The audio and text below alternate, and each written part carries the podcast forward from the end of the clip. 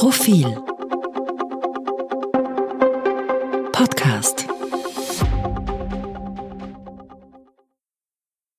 Herzlich willkommen beim Mittwoch Profil Podcast, liebe Zuhörerinnen, liebe Zuhörer.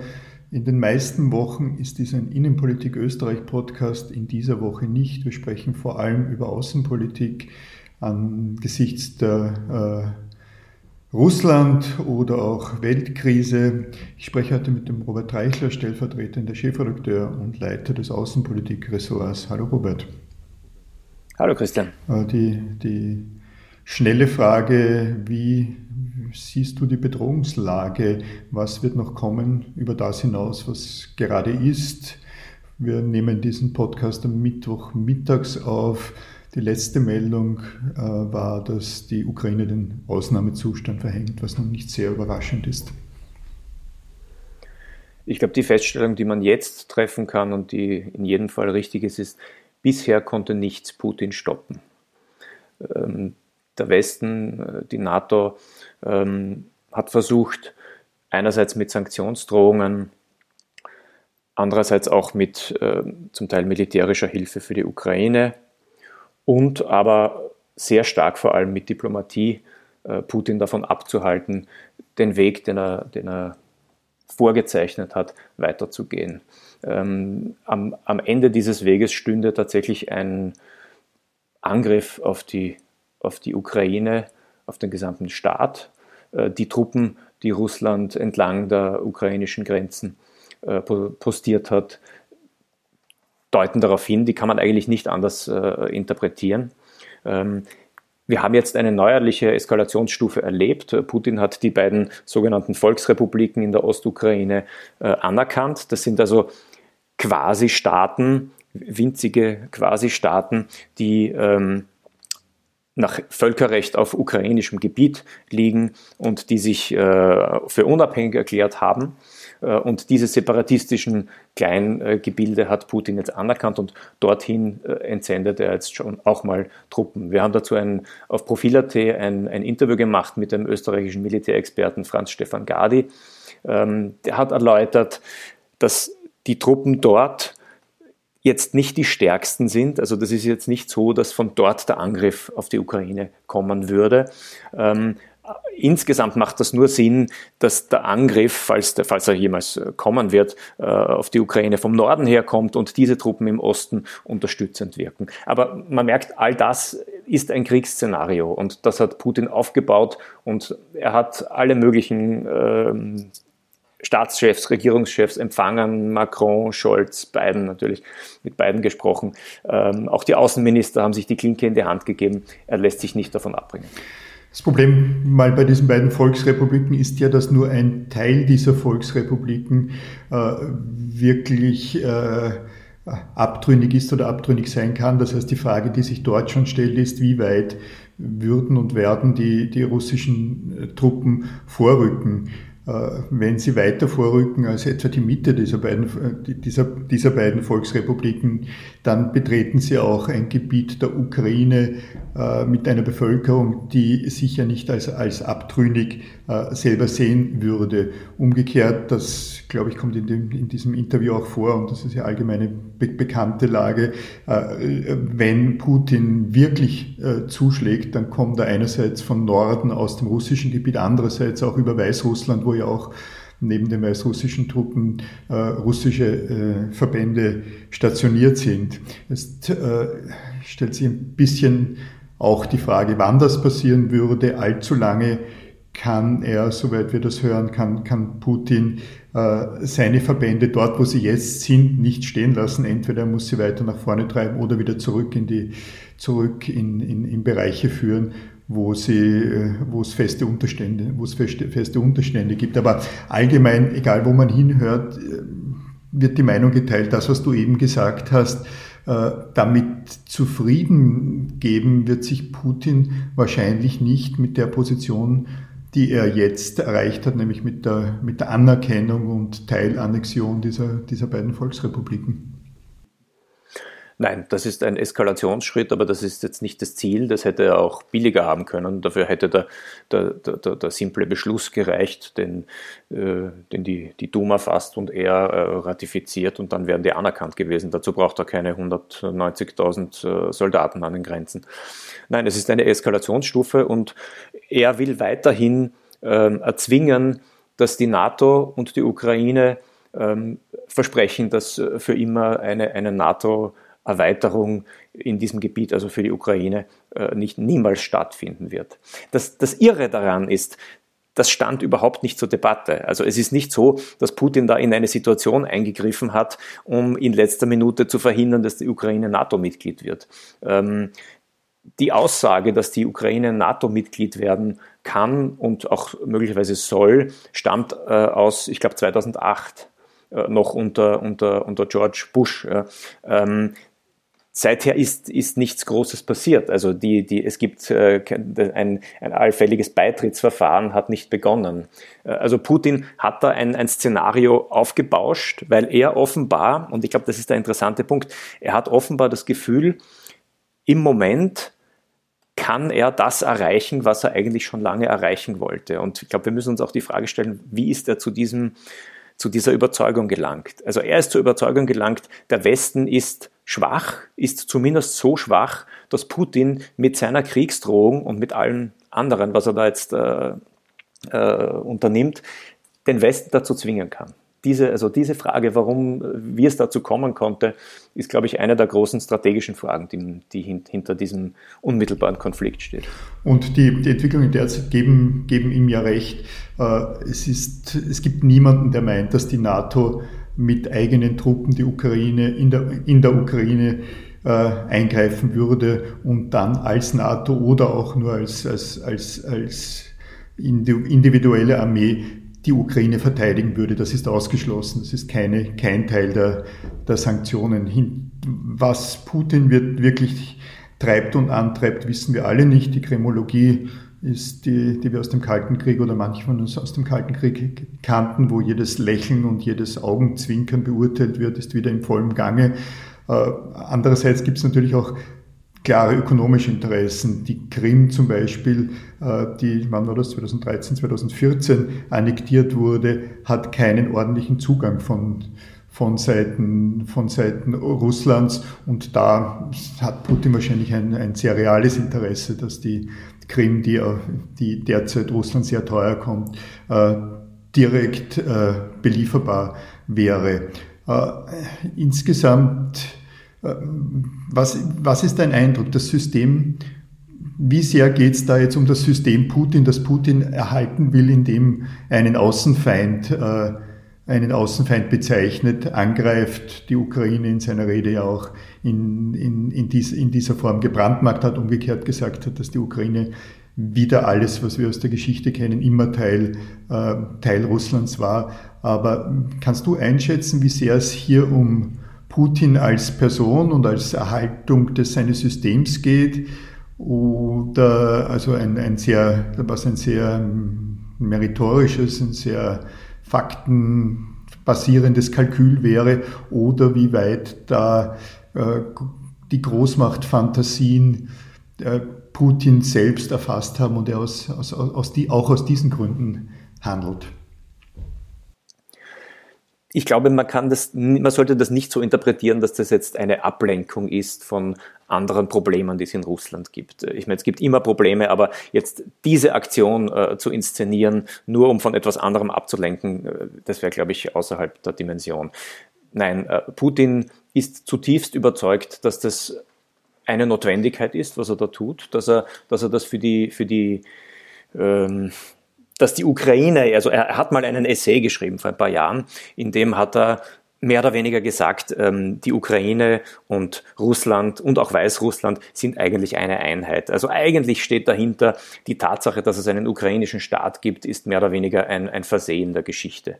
Ähm, er sieht das als Teil Russlands an und er will, dass gewissermaßen heimholen. Zumindest ähm, will er verhindern, dass das, dass das ein Teil des Westens wird, ein Teil des militärischen Westens, ein Teil des ideologischen Westens. Das will er verhindern. Also ihm ist das, ihm ist das tatsächlich extrem wichtig und da Russland ein autoritärer Staat ist, ist das, was Putin denkt und tut nun mal das, was Russland denkt und tut. Es gibt dort keinerlei Checks and Balances, es gibt kein äh, Parlament, keine Opposition, die ihm da irgendwie dreinreden könnte, sondern wenn er das so sieht, dann, dann ist das für Russland, äh, so, so, ist das normal.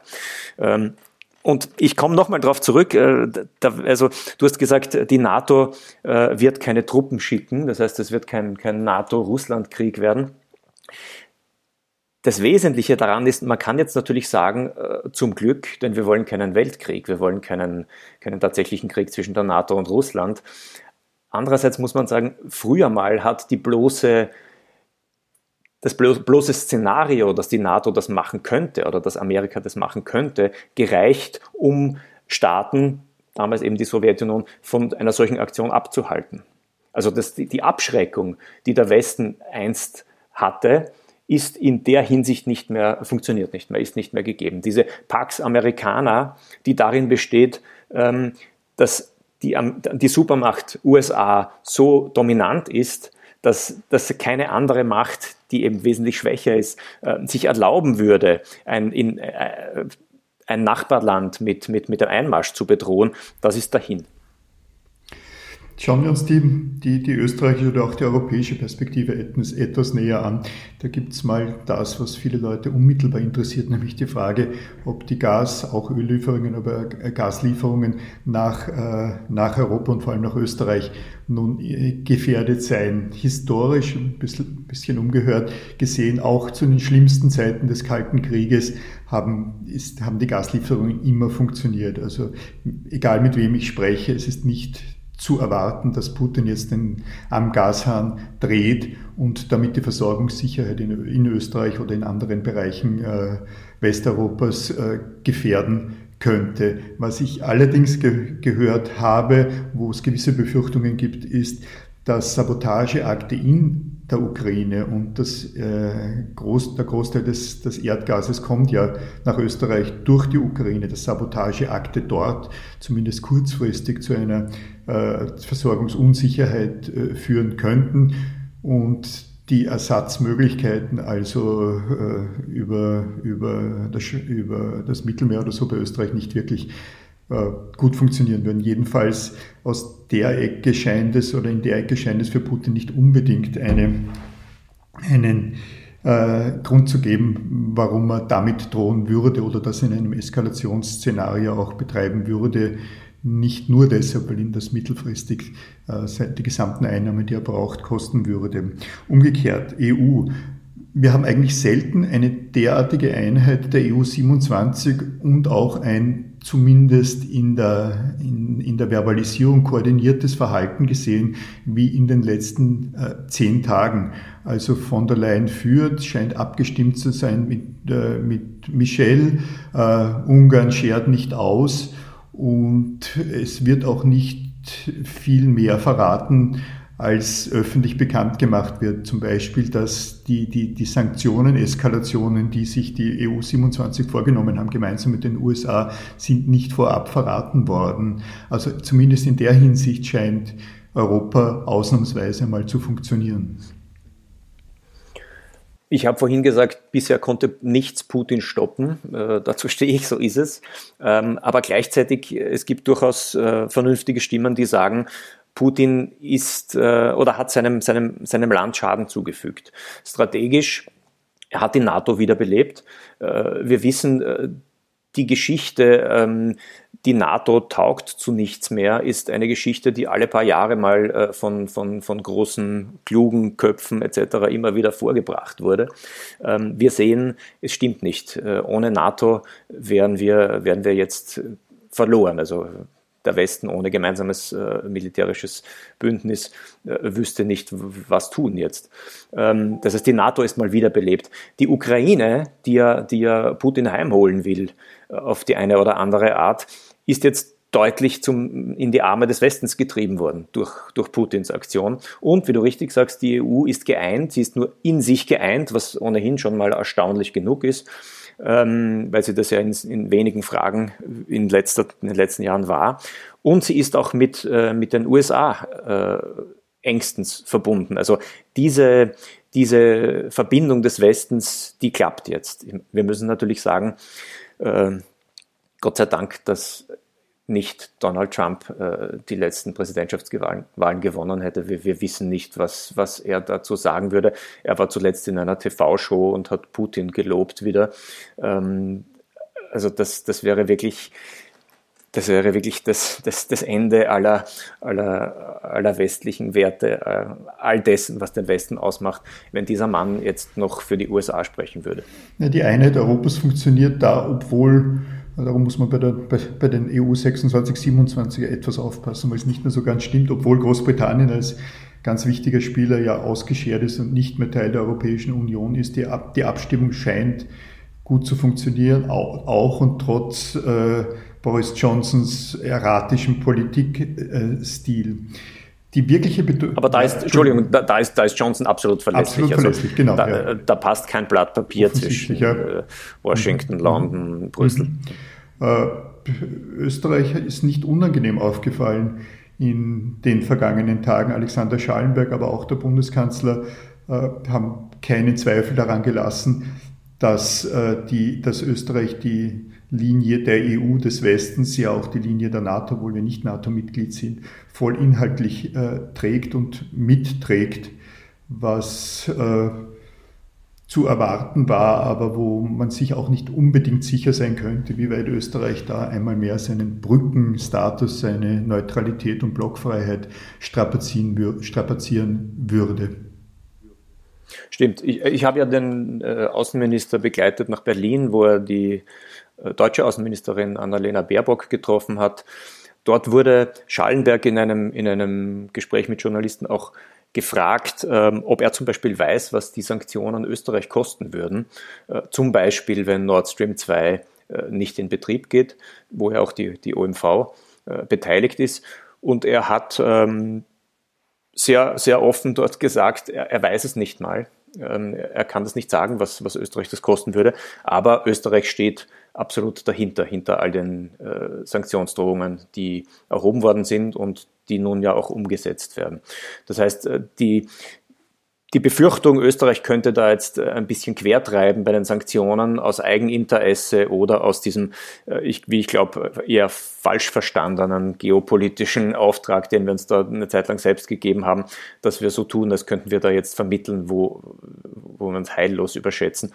Ähm, das ist nicht passiert. Nein, Österreich steht, steht da.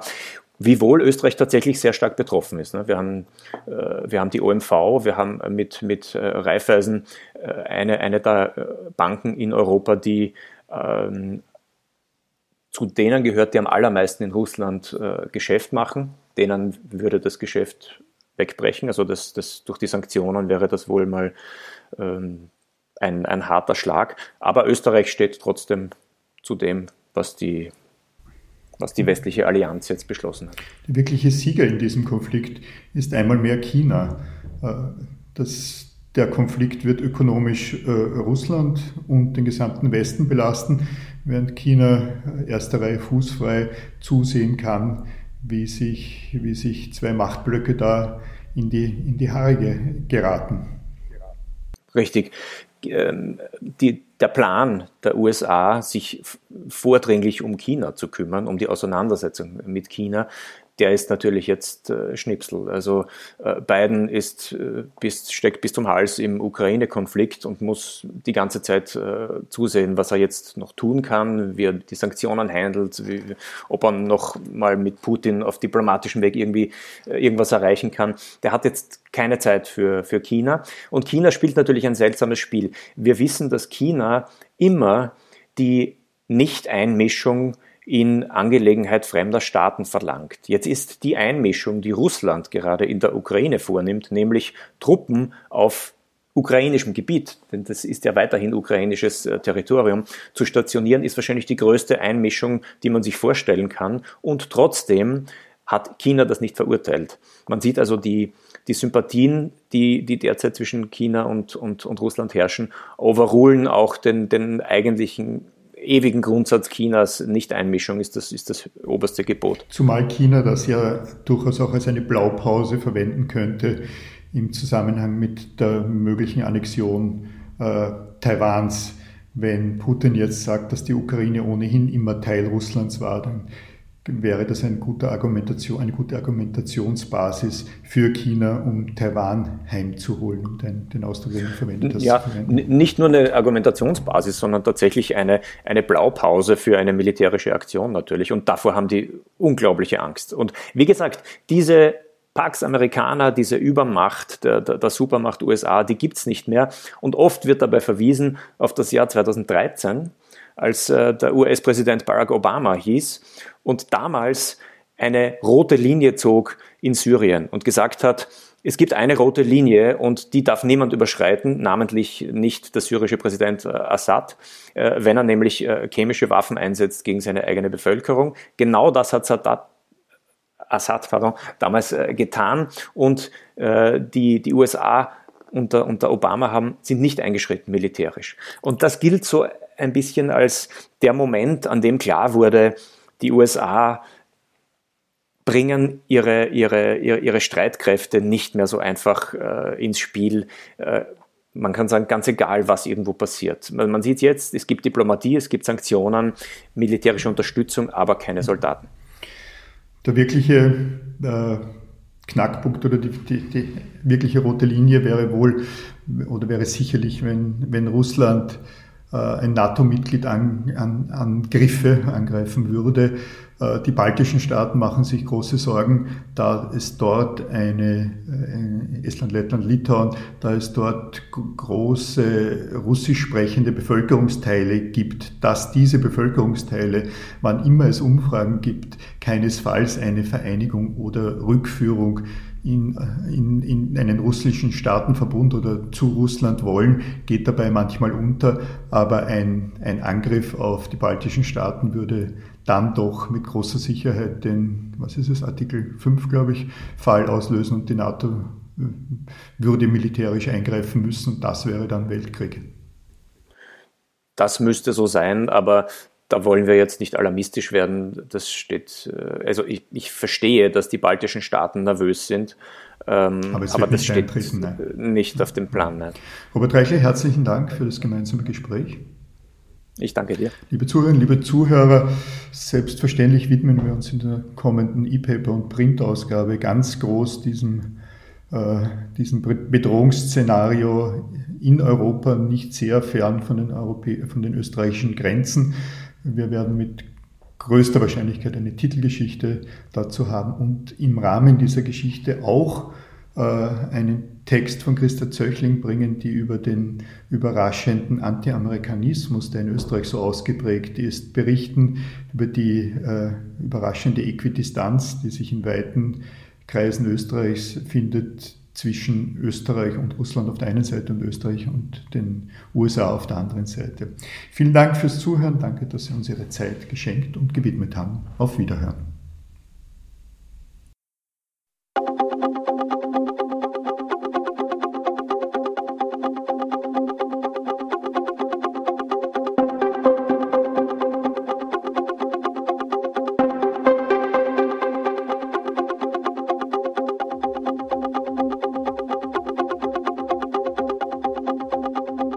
Zum Thema auf Profil.at.